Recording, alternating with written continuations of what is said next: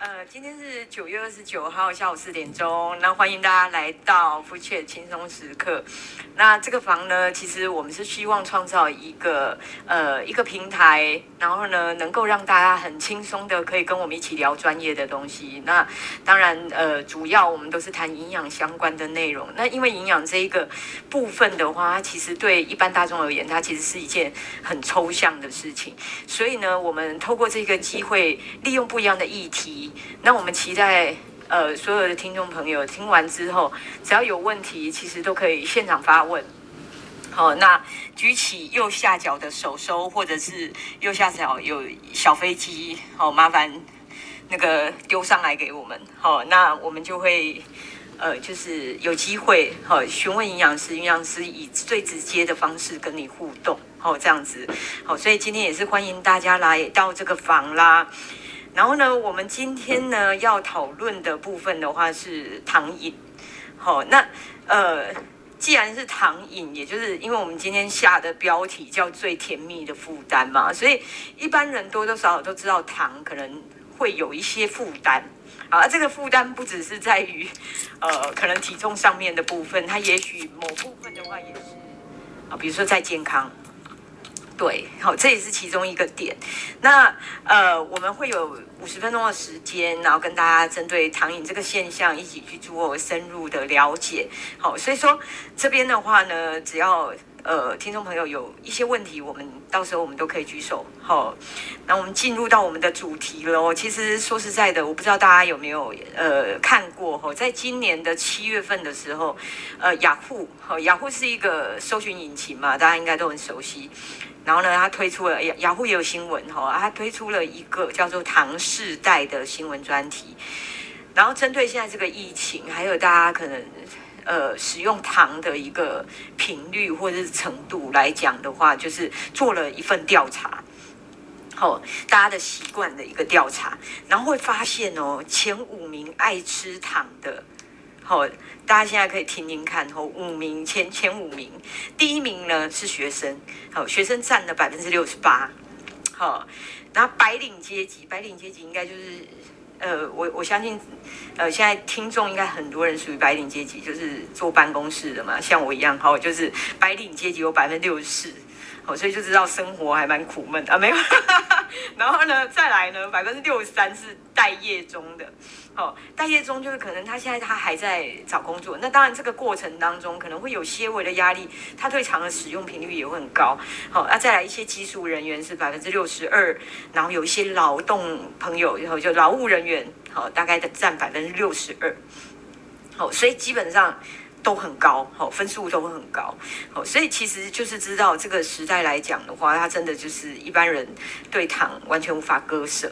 那我们今天呢，很开心，我们有全新的组合，我们今天有请到两位营养师，然后都是第一次来我们的 Food Chat，哦，那我就慎重的为大家做介绍哦。第一位的话是我们热爱甜食，然后可是呢，他又能兼顾美好身材的气质派营养师 Audrey，Audrey，各位听众大家好。好，我是任职乔登健康管理中心的营养师 Audrey，然后今天也是配合这个主题呀、啊，我是个标准的甜点控，我觉得自己的血液里面应该流窜着糖跟咖啡因，所以今天很开心可以跟大家一起讨论今天这个主题哦。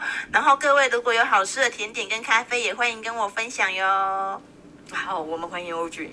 好，这个真的是要找到很爱吃甜食的营养师，应该也是不太容易啦。你看，我们居然找得到，哈，真的很厉害。OK，好，那第二位呢，是我们拥有双学士学位，年轻又有活力，但是他的内心存在着老人魂。认真派营养师 AB，掌声鼓励。各位听众大家好，我是 AB 营养师，然后我目前的话呢，也是任职于乔登健康管理中心。对，然后其实呢，我也是一个非常非常喜欢吃甜食的人。对，所以就是我觉得今天讲这个糖饮的主题呢，就是我们主持人真的也是找到两位非常爱吃甜点的营养师来跟大家分享这个主题，真的是再适合不过啊！真的，所以你很期待今天可以来跟大家分享，对不对？非常期待，真的真的好。那我们正好就是底下的朋友，如果正好有有喜欢吃糖的，对，这个时候也可以跟大家挥挥手。好，我不会急着 现在让你上来讲哦，就是大家喜欢吃糖，应该就是一种共鸣。你嘛，有些时候就是，呃，对心灵来讲，哦，它是一种有疗愈的状态，就是它算疗愈系的。那这个是比较不一样的东西。那当然，我们今天就是要来彻底的了解它，这样才有办法驾驭它嘛，一定是这样。好，所以一开始的时候，我们就一定要先从到底什么样叫做糖瘾。哦，就是糖瘾听得出来，就是对糖上瘾，哦，是不是应该这样子？可是到底什么样的情况叫做对糖上瘾？这样子，对，营养师可以跟我们讲一下。刚刚 Megan 的部分呢，他有讲到说，我们现在其实是处在一个糖世代的状态，所以糖瘾的话，它其实啊非常普遍的存在我们的生活当中，只是一般人其实不太会说你是。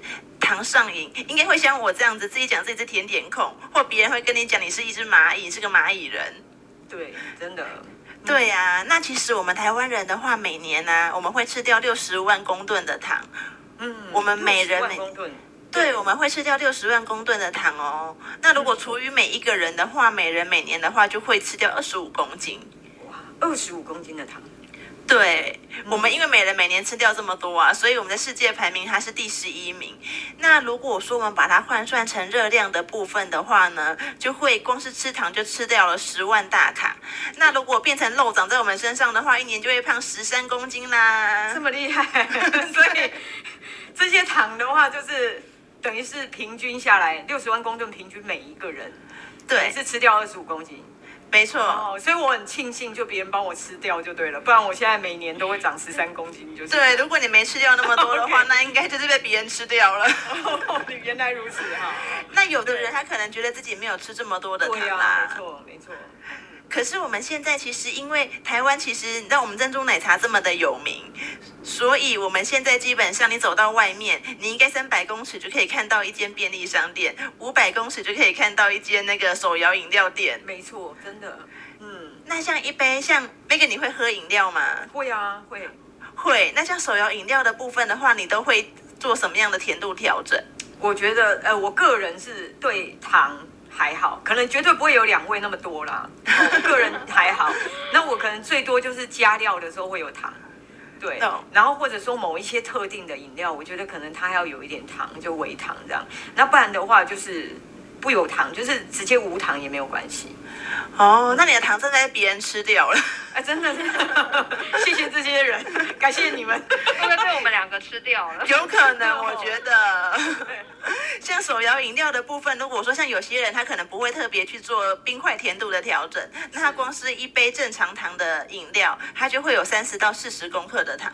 哦，那如果下午茶一天来一杯，我想一年要吃掉二十五公斤的糖，应该也没有很难呢、啊。啊，对对对，因为假日可能喝更多。对，哦、一定要当水喝这样子。对对对，没错哦。所以其实这样来看的话是有可能的哦。不然刚刚欧俊一讲二十五公斤，其实我不太能接受啊。二十五公斤等同于是两个五岁小孩嘞。对，没错，差不多。对啊，怎么可能吃那么多好？结果其实还是有可能的，因为它都是潜在性的嘛，吃于无形，对不对？没错，而且因为它会产生生理跟心理上面的依赖性，所以你可能今天一杯，然后明天想说我不要买了，结果你可能又买，那这样乘以三百六十五天，嗯，它就会像酒精或是毒品上瘾的状态是一样的，那我们才会说就是有糖瘾这样子的状态。哦，懂。真的真的，所以其实糖瘾啊，它就是有点像一个，有点像一个简称啊，就是对糖上瘾嘛。嗯，对对对。那其实我们这边也可以稍微定义一下，说到底什么样叫做成瘾？是。对对对，因为成瘾其实它有四大要素，只要你有符合这四大要素的话，嗯、其实就代表说你有成瘾的这个一个现象。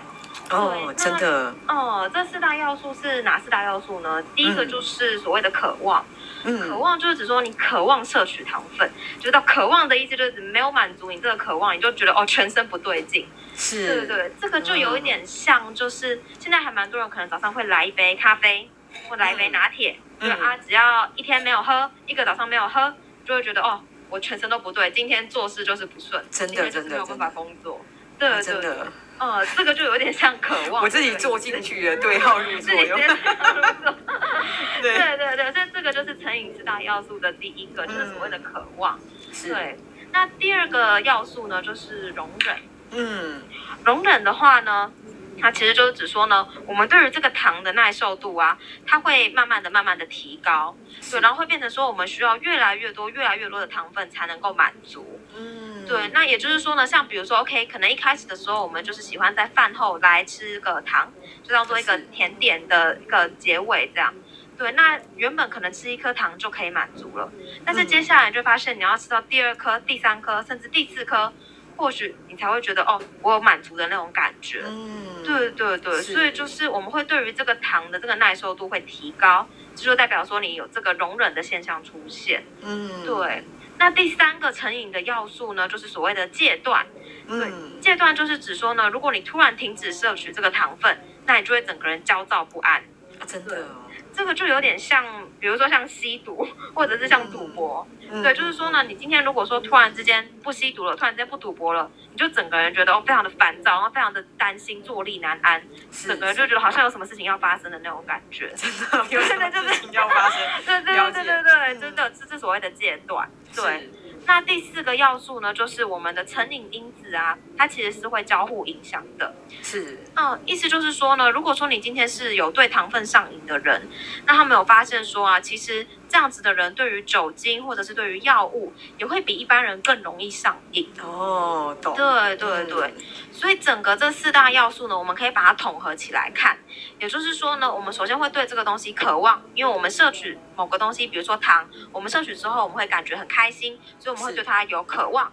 嗯、然后接下来就会出现容忍，也就是说我们的使用量会越来越大，越来越大。嗯，大到后面呢，我们就会出现戒断症状。也就是说，我们停掉不用之后，我们就会开始觉得身心不舒服。哦，对，那最后呢，我们就会很想要再去去再一次去使用到这个糖，来让我们重新获得那个开心的感觉。哇，所以它其实是一个一个过程。对，成瘾其实也是一种过程，因为刚刚 AB 营养师讲到酒精，我就哎，马上茅塞顿开，那个就有共鸣了哦。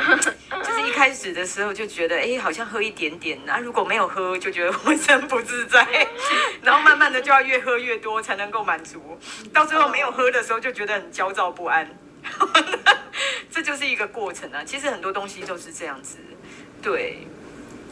那刚刚 AB 营养师讲到的部分呢、啊，其实它就是一个过程，但是我觉得一般人他其实应该就是会用自己的行为去做判断自己有没有糖瘾。嗯，所以我们下面行为判断就对了。对，因为我觉得透过行为判断，它会比较让你知道自己身体有没有这样子的反应。哦，好好好，对，我们来看看，是，所以这个时候要开始。打勾吗，就是说有的话要打勾就对了。对哦，我们等一下的话会有几几点的部分，它可以做评估。那如果有的话，你就自己心里面给他打一个小勾勾，那看看你有几个这样子。好好好，有的话就打勾这样。好，好，没问题，我笔拿起来了，请说。好，我们第一个的话呢，就是你喜欢喝汽水或是茶的饮品，或是其他的甜饮料。对，呃，一半勾。好，哦，好，我自己讲。好，我要没关系，我默默的就好了，好不好？大家。各自心里面对打勾是，然后第二个的部分呢，是你常常在为说你可能要吃啊，或是要喝一些含糖的食物，然后找借口，例如说今天可能要来庆功一下啊，今天可能心情不好要来喝一下啊，嗯嗯嗯，就是为他找了一个借口这样子。对对对，今天要上 Clubhouse 很兴奋，然后要喝一下。没错没错，对。再来的部分的话，就是你曾经有试着戒糖，但其实你是没有成功的。嗯。再来的话呢，就是我们大餐过后，或是你可能中午过后，你会觉得头有一点点晕晕的。嗯嗯。好。再来的部分的话，就是你即使觉得你不是特别的饿，但这时候如果给你大量的糖果或是高淀粉食物，你还是可以把它吃完的。嗯，好好好。然后呢，我们吃完一顿饭之后，你还是会觉得，嗯，好像没有那么满足哦，好像还是有一点点的饥饿感。刚刚点的太少，这样 对，有一种空虚感，这样子。再来的部分的话，就是当你觉得沮丧、不安，或是这件事情发展不如你预期的时候，你就会需要越来越多的甜食，让自己觉得舒服一点，好过一些。嗯，是。然后呢，有一个不有一题是，就是你如果说你原本只打算吃一小部分的饼干，但你后来却不小心把一整包或一整盒全都吃掉了。哦，就是越吃越多啦，就是本来只想吃一口，变成一包。对，没错，就是说他这样子。啊，了解了解。想说留着不好保存，干脆把它吃完。没错。再的部分的话，就是像呃午餐或晚餐之后啊，你还是觉得你必须要吃一点点甜点，来当做这一餐完美的句点。哦，了解。嗯。然后最后一点呢，就是你会秘密的、偷偷的把我们的甜点或是巧克力给它藏起来，然后自己偷偷的吃，不让别人发现哦。OK，这好有画面哦。好 OK，好，所以只要偷偷的吃甜食、巧克力，然后而且习惯把它隐藏起来，不让任何人知道。没错，就是不要让别人知道。这种情况下，他可能也是其中之一。对，以上这些选项，如果他有五个或是有更多个是的状态，那就代表他可能已经有糖瘾的状态了。哇，了解。所以其实大家现在就是看我们的正字号，也就是说有一个正以上的话，那应该就是有了。哦，嗯，没错。哦，其实很容易耶，对不对？比如说大餐后。呃，午午中午之后会头晕哦，不过当然不要排除导盲啦，导盲排除一些血糖因素或高血压的可能性，这样。对。那如果都没有这些问题哦，那其实真的也有可能，因为这个时候你就会想要吃一点糖，这样。对，哦，OK，好，所以应该是说从这些点哈，大家我们底下听众朋友就可以先做一个简单的 check 哦，那你可能哎有可能有糖瘾的话。哦，那接下来当然我们就是再更深入的探讨嘛，因为呃，大家大家一般有这种情况的话，可能开始会想说，哪可能？我我我觉得我还好，我应该 control 的还不错啊。那到底糖瘾它是怎么来的？嗯，一定有一些原因嘛，对不对？嗯嗯，其实我们糖瘾的成因，我们可以大概从一些不同的角度去看啦。对，主要我们可以先从像是生理因素的部分。对对对，生理因素的话呢，就是首先有一个机制，大家可以稍微了解一下，就是所谓的大脑奖励机制。是，对对对，这个大脑奖励机制，它就是指说呢，当我们吃糖进到我们的身体里面了之后，它就会刺激我们的大脑去释放一个神经物质，叫做多巴胺。嗯，大家现在应该对多巴胺就比较不是那么就是陌生，是是是，嗯，就是所谓的一个快乐荷尔蒙嘛。对。对对对，那这个多巴胺呢，它就会启动我们所谓的这个大脑奖励机制，然后就会让我们觉得很开心。对，那这个大脑奖励机制的话呢，它其实就是指说，在自然环境之下，它会驱使我们人类去做出一些对于存活啊、对于繁殖啊有益的行为。嗯嗯嗯嗯，对，那其实这是一个还蛮好的一个大脑的奖励机制。不过呢，因为我们人类的文明发展非常的快速，没错。嗯，所以说呢，其实，在我们人类文明发展之后啊，我们就有各种各式各样的刺激性物质，嗯、包括像今天讨论的糖啊，或者是刚刚讨论到的一些像是毒品啊，或者是像抽烟的这些尼古丁啊这些，嗯、对对对。然后这些刺激性的物质呢，它其实能够激发比天然食物更强烈的奖励讯息。嗯，所以就很容易让我们的大脑一世成主顾，然后就无法自拔。了解，嗯，他就迷上了，真的，真的，真的，他就上瘾了。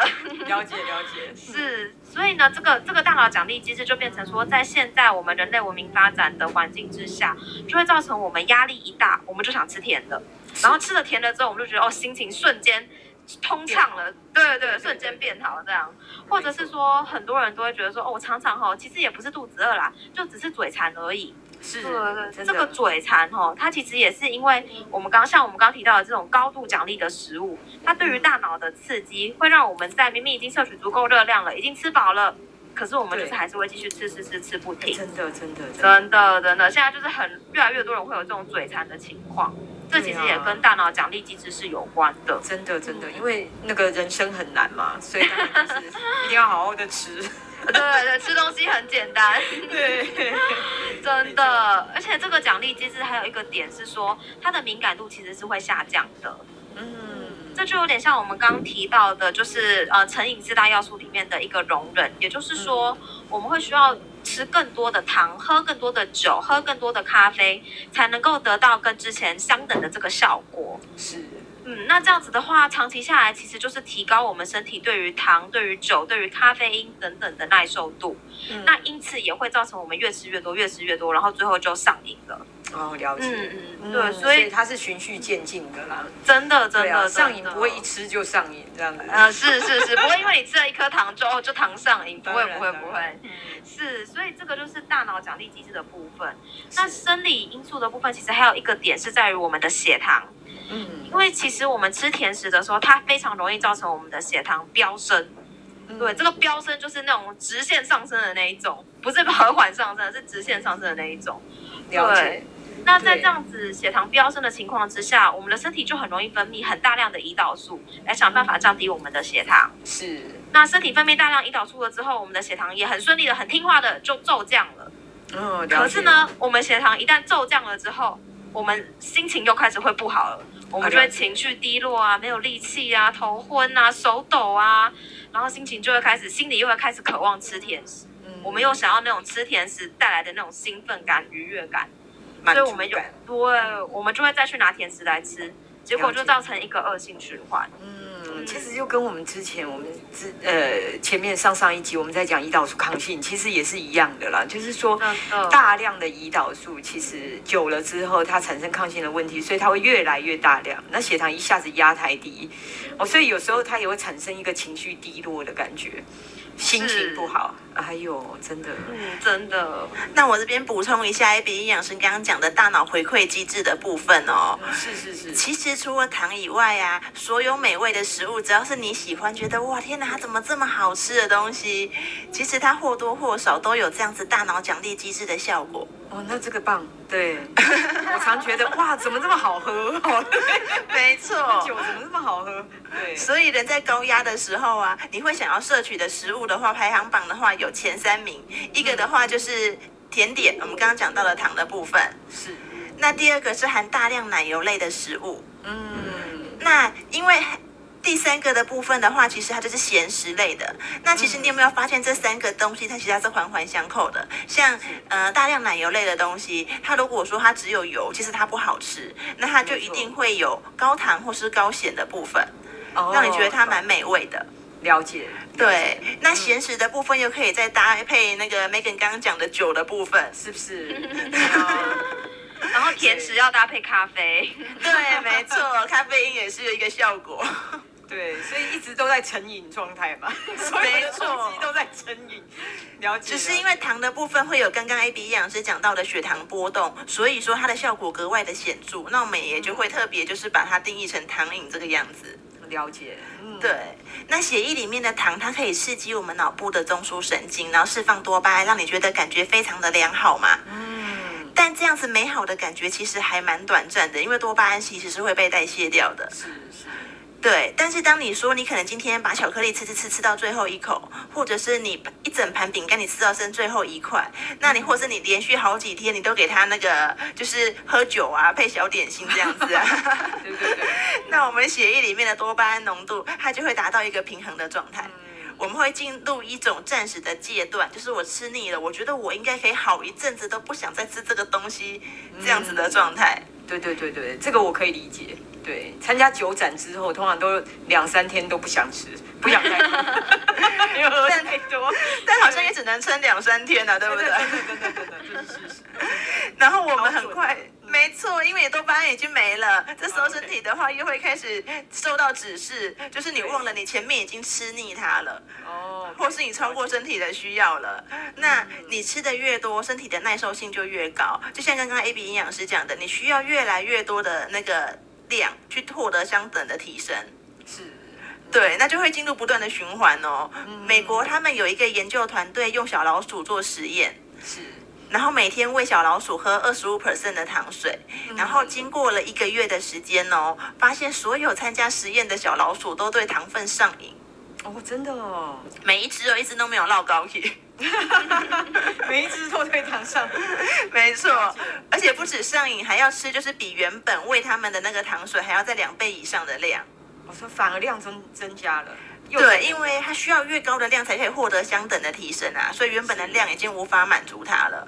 OK，了解。那最严重的是这些小老鼠，它旁边你摆它喜欢吃的 cheese 啊、乳酪啊，它看都不看，吃都不吃，就直接往糖水的方向前进。真的哦，好可怕。啊 了解。哇，这个实验好残忍啊。OK，因为我们不能拿人做实验。对啦，这是真的，这是真的。不过人真的也是这样啊。你看，没错。刚刚两位营养师提到的，你看我们现在三步两步都是一间饮料店，能够开这么多，就是代表人也是有这样子的一个情形。甚至有些人，我有认识一些一些朋友，他甚至可以晚上哦，他就是不知道要吃什么，然后可能工作忙，他就直接一杯珍珠奶茶或者什么芋泥珍珠鲜奶。然后直接对，或者芋泥呃芋泥芋圆鲜奶茶，对不对？就这样子哦，然后就当一餐，然后他就不吃晚餐了，那可能 maybe 就吃宵夜这样。对，其实有可能。嗯，所以其实真的，其实我觉得，因为我们刚刚大部分提到的是一些生理因素，去造成我们对于糖会上瘾嘛。但是其实环境因素也是一个很大的影响因子。嗯，对，就像刚刚提到的，不管是呃主持人 Megan 提到的啊，或者是说像欧主营养师提到的，哎，我们的糖现在手摇饮五百公尺就一间，对啊，然后又加那么多不同的料什么的，对对对，所以其实我们的糖是随处可见的。对对对，然后再加上就是有时候像刚提到的下午茶、甜点啊、零食啊这些，对对，其实我们现在要摄取到糖是非常非常容易的。嗯嗯，另外就是说呢，除了这些显而易见的糖之外，其实我们环境中也存在着各式各样隐藏版的糖。是，嗯，所谓隐藏版的糖，就是指说像我们在外食烹调的时候会去吃到的糖。比如说像是勾芡的料理啦，或者是说一些酱料类的东西啊，它其实都是含有糖的。嗯嗯、呃。另外就是像腌制物的部分，腌制物其实也是含有蛮大量的糖。嗯嗯。泡菜啊，什么什么那些其实都是。对对对对。另外就是像最近饮料店也有蛮多，就是标榜说，哎，我不用我不用果糖，我用蜂蜜。蜂蜜听起来好像就很健康。嗯对对，因为从从蜜蜂身上来的嘛，感觉就很健康。但是其实这个蜂蜜它也是糖，它也它终究就还是糖，所以这些其实都是隐藏版的糖，我们就很容易可能避掉了刚刚随处可见的手摇饮的糖或蛋糕甜点的糖，可是却不小心去摄取到这些隐藏版的糖。嗯嗯。另外就是说呢，其实我们现在节庆啊，它跟甜食的连接也是非常非常强烈的。真的，比如说生日就要来个生日蛋糕嘛，哎、没错，母亲节也怎么可以没有呢？对啊，对，然后还要有每一年还要不一样的，有没有？是是是。对，然后母亲节也该来个蛋糕嘛。对对，然后而且里面还要藏钱，有没有？就是一直抽一直抽，然后几呃是从 一百到一千呢、啊。对对对，然后父亲节虽然爸爸不吃蛋糕，但是我想吃，所以我还是要买个蛋糕，对不对？对。就是各种节庆都可以吃甜点，嗯嗯嗯，所以其实我们吃到甜食的频率又更提高了。没错。另外就是说呢，其实我们现在人呢、啊，我们跟情绪跟甜食的连接也变得非常的强烈。嗯，比如说像刚刚提到的各种节庆哦，因为那时候心情非常的好，所以呢就要吃个蛋糕庆祝一下。对，对啊，可是呢，嗯、我们会发现说，哦，今天心情不好，分手的时候，MV 最爱演，分手的时候，那个女生会去冰箱翻蛋糕甜点出来狂吃，不是吗？真的，真的，所以说心情好也吃蛋糕，心情不好也吃蛋糕。偶像剧也这样演啊，对不对？是不是？对，对，所以我们会发现说，其实现在情绪跟甜食的连接越来越强烈。嗯嗯，这也是一个影响的因素。最后就是说，其实社会现在社会大众，我们普遍不了解糖的一个严重性。是，嗯，就像相较于毒品，相较于呃烟烟瘾这种，我们都知道说哦，毒品烟很不好，不要抽，不要吸。可是对于糖，我们虽然知道它好像不是那么好，可是好像没有不好到我们必须去拒绝它。嗯，对对对，所以其实社会对于糖并不是很了解它的严重性，也因此我们不会特别去避开它，那也会比较容易造成我们不知不觉就对这个糖有上瘾的状况出现。嗯，了解，嗯、对，真的。嗯，那刚刚 AB 营养师的部分呢，他讲的那个情绪跟甜食的连结啊，其实像现在很多小朋友很欢，有可能也是因为从小 从不同的管道培养起来的价值观所造成的。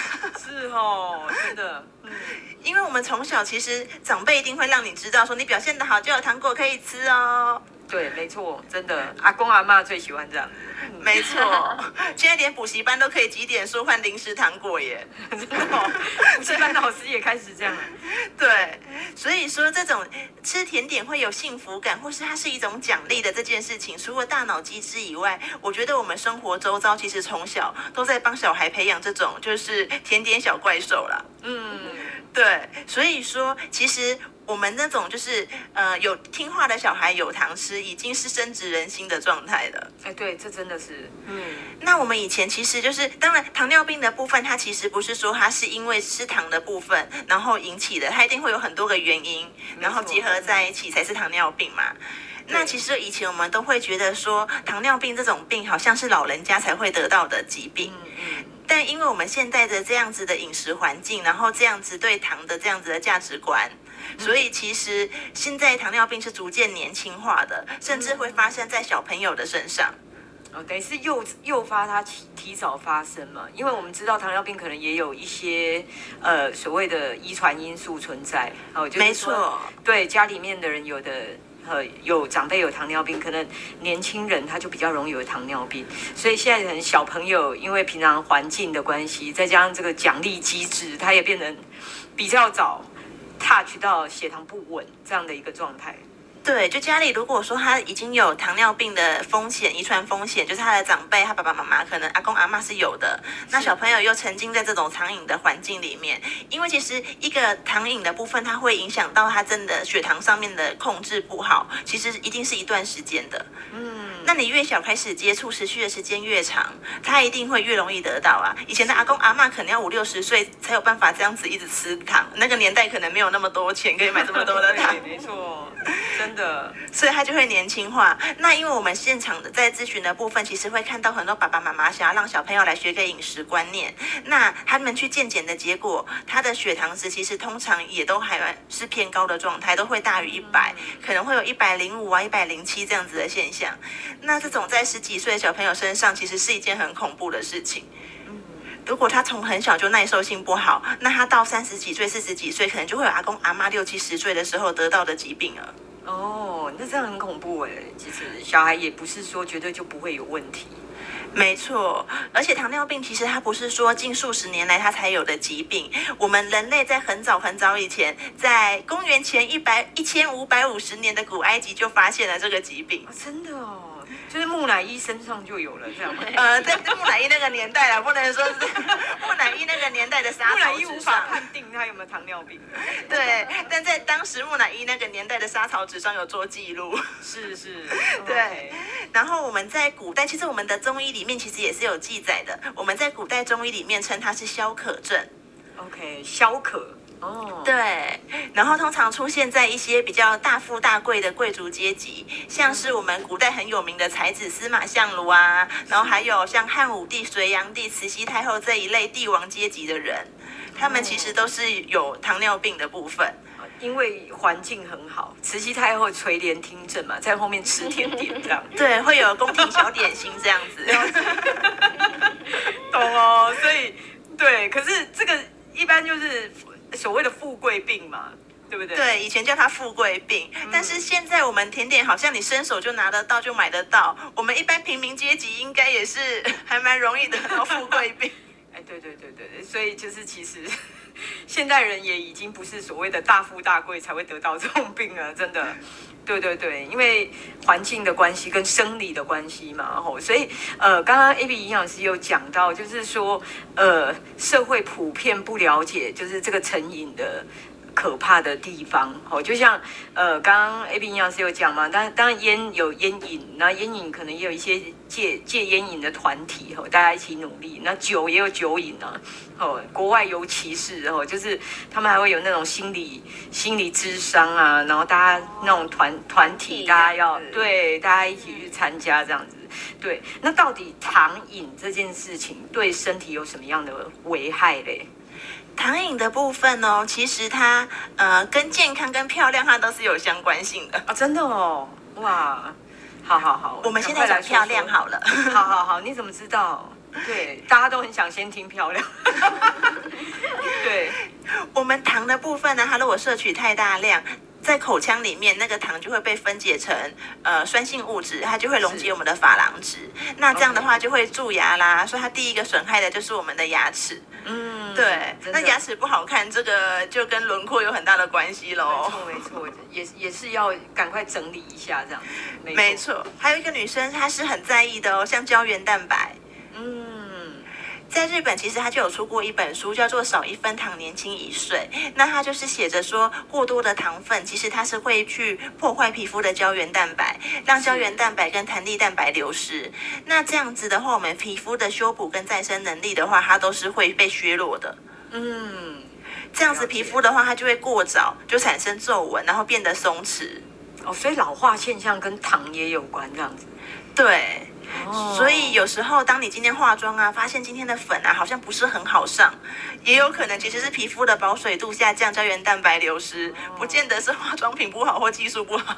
了解，可能跟前一天的一块蛋糕啊，千层蛋糕，Lady M 的千层蛋糕有关，有可能是累积了一段时间的千层蛋糕。了解，了解，是。那它跟健康相关的部分的话，第一个就是我们知道的血管，就是其实人在糖食用过量的部分呢、啊，它会产生糖化中产物。是，那它会去伪装成蛋白质，去改变我们血管的渗透压，所以我们血管的部分呢，它负责防御的内皮细胞的部分就会被破坏，那就会引发大面积的血管伤害跟发炎，那就会血管硬化。是是是，哦，这个之后的部分就像我们认知的中风啊。哦，对。对，因为发炎反应嘛，所以它也是一种糖化中产物导致的状态。没错，然后再来的部分的话，就是眼睛。现在的那个妈妈其实都很在意小朋友近视的问题。没错。那除了看太多的三 C 平板以外，呃，我们吃太多的甜食，它也会去助长近视的发展。嗯，因为我们在代谢糖分的部分呢，它需要大量的维生素 B1。那你的。糖如果吃太多，那你的 B1 消耗量就增加啦，它就产生一种相对不足的状态。是，那我们眼睛里面它去维持神经系统健康的视神经，它是需要 B1 的部分去进行代谢的。嗯，对，但是神经如果伤害了你的那个近视程度的话，其实就是会加深。哇。了解，所以这是眼睛。那在骨骼的部分的话，其实也会哦。我们都觉得喝咖啡会骨质疏松，其实你咖啡加甜点也会骨质疏松，就是助长骨质疏松这样子。对，助长骨质疏松。是 我们血液里面过多的糖，它会导致我们血清中的那种糖皮质醇，就是我们说的 cortisol，它会明显的增加。嗯嗯嗯。然后它会去抑制胶原蛋白的合成。当你胶原蛋白它如果不够的时候，我们骨头里面的钙就无法储存在骨骼中，那就是会变成骨质疏松。嗯，了解。那第六个的部分的话，就是在胆囊。当我们身体摄取糖分过高的时候啊，它会加速胆固醇的累积，造成我们胆汁里面的成分胆固醇、胆酸跟卵磷脂的比例失调，然后的话形成比较多的胆结石。哦，所以其实胆结石跟吃太多糖也有关系。对，它不是只有油脂造成的。嗯，对。那再来的部分的话，就是胰脏。我们呃，中研院跟台大医院的部分，它有去研究。那已经证实糖的部分啊，如果它过高，它会去破坏胰脏细胞里面的蛋白质，产生一种糖化反应。那我们胰脏细胞它在基因复制的过程当中，它如果有损坏需要修补，原物料就会不够，它就会发生错误。嗯，那这样子就会导致基因突变。那致癌基因一旦如果突变的时候，其实癌细胞它就是会生长的很快速嘛，它就生长失控。那这样的话，胰脏细胞就会逐渐的癌化。真的，而且其实胰脏癌这个一般听到的话，很多都是年轻、比较年轻的人，对，反而不是说啊年纪比较大的，反而是年轻人哎。对，而且年轻人得到癌症其实都是会比较快速的。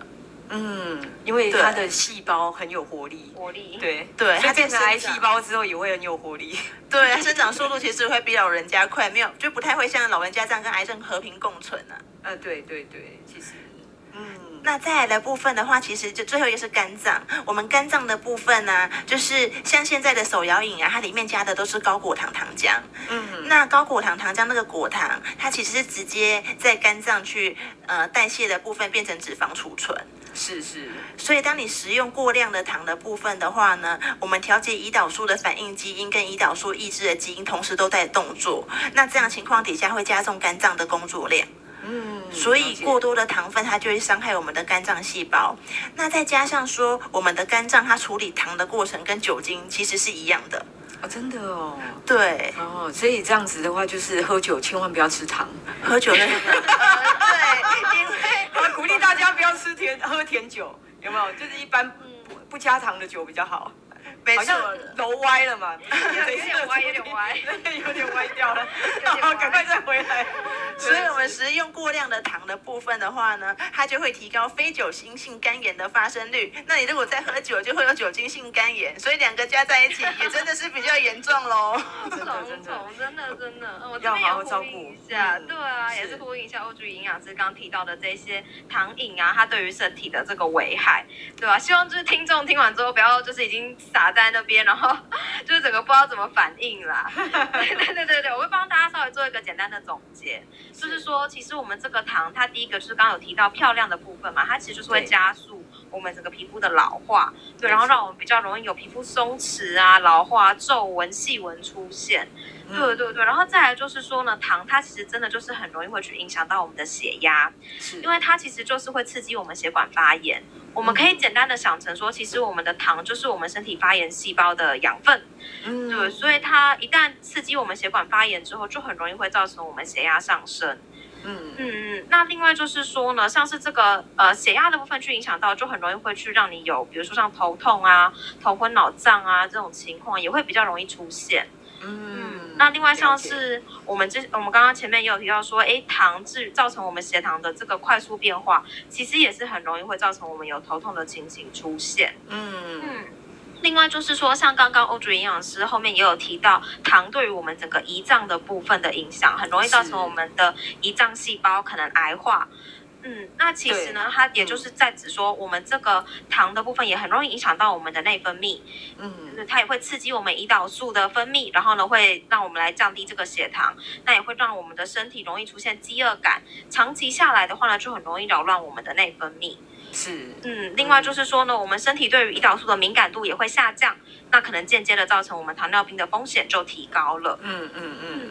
另外就是说呢，这个因为刚刚有提到说糖也容易造成我们血管发炎嘛，对对对对，那它其实也就是容易会去影响到我们的认知认知的发展，因为它会我们血管被损害了之后，就容易导致到大脑的营养不足或者是缺氧，那进而影响到我们孩童的专注力啊，或者是老年人的记忆力，这个其实也是跟吃糖有关的。嗯，另外就是说呢，像是心脏病的部分，其实血管。内膜老化、血管内膜受损，也会导致我们动脉硬化，也会增加心心脏病的风险。